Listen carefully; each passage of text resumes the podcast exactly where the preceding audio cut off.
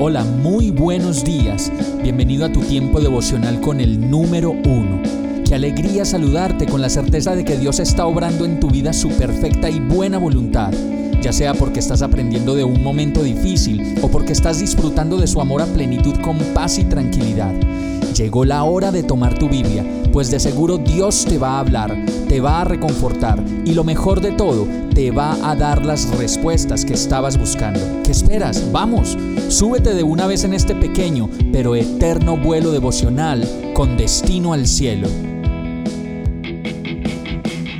Y el mensaje de hoy se llama Abriendo Camino. Segunda de Samuel 5:20 dice, Entonces David fue a Baal Perasim y allí los derrotó. Por eso aquel lugar se llama Baal Perasim, pues David dijo, El Señor ha abierto brechas a mi paso entre mis enemigos, así como se abren brechas en el agua.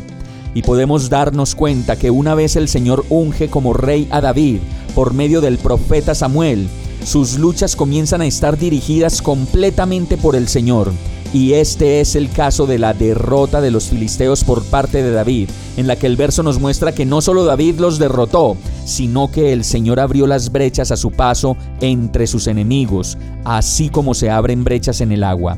Y una de las grandes oportunidades que nos resultan de estudiar la palabra de Dios es darnos cuenta de que así mismo como Dios le ayudó a David a vencer todas sus batallas, de la misma manera y solo por medio de la fe, si le entregamos nuestra vida al Señor y le rogamos que nos unja con la conciencia plena de su poder, Él peleará las batallas por nosotros.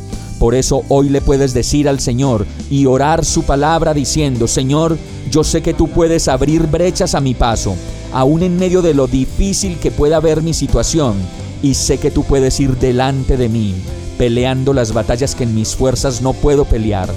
Hoy me rindo a ti y a tu perfecta voluntad, y te pido que me enseñes más de tu palabra, para que yo pueda tener la seguridad y el conocimiento de las maneras como tú obras en mi vida. Vamos a orar. Amado Dios, Enséñame tu palabra, en tu palabra las maneras como libraste las batallas de David y de cada una de las personas que en la Biblia hablan de tu poder y de tu fidelidad. Quiero hacer conciencia plena en mi vida de tu poder y de las maneras como presentas defensa por mí en medio de mis situaciones sin resolver, en esas situaciones con mis hijos, con mi esposa, mi esposo, con mi sustento y con todo lo que soy. Gracias porque hoy creo que tú vas delante de mí abriendo las brechas que yo no puedo abrir y obrando en mi vida tu perfecta voluntad.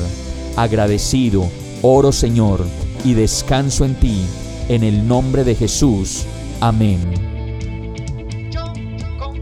Hemos llegado al final de este tiempo con el número uno no te detengas, sigue meditando durante todo tu día en Dios, descansa en Él, suelta los remos y déjate llevar por el viento suave y apacible de su Santo Espíritu. Solo compártelo con quien lo necesite y ames. Hoy, de la mano de Dios, todo será un gran día. Para más información visita nuestra página www.iglesiabierta.com o llámanos al 313-334-0116. Oramos y rogamos para que cada día te enamores más de Dios y para que no pares de pasar todo tu tiempo con el número uno